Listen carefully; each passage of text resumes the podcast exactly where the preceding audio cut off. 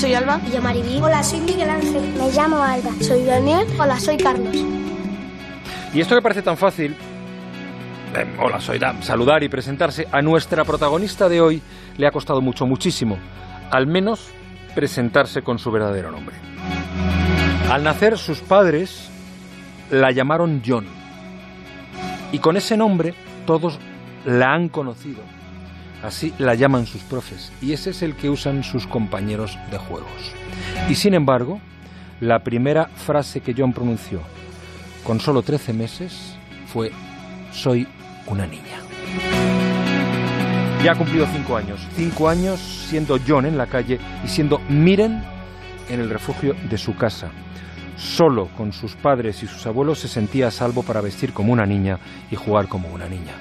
Durante todos estos años sus padres se han limitado a protegerla y acompañarla en el camino, mientras ella marcaba sus tiempos. En vacaciones, lejos de todos los conocidos y el de maldito, del maldito que dirán, Miren actuaba y vestía como una niña. De vuelta al cole, volvía a ser John.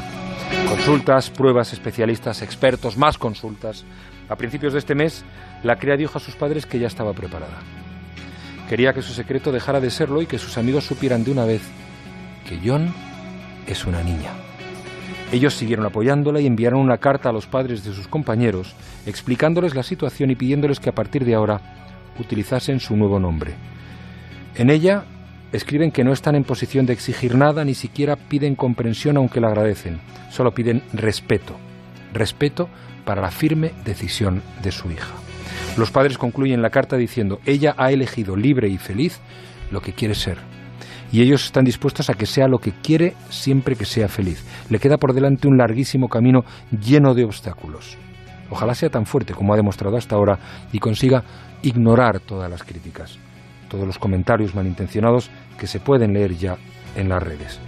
Ojalá, miren, logres ser feliz. Más de uno. Juan Ramón Lucas.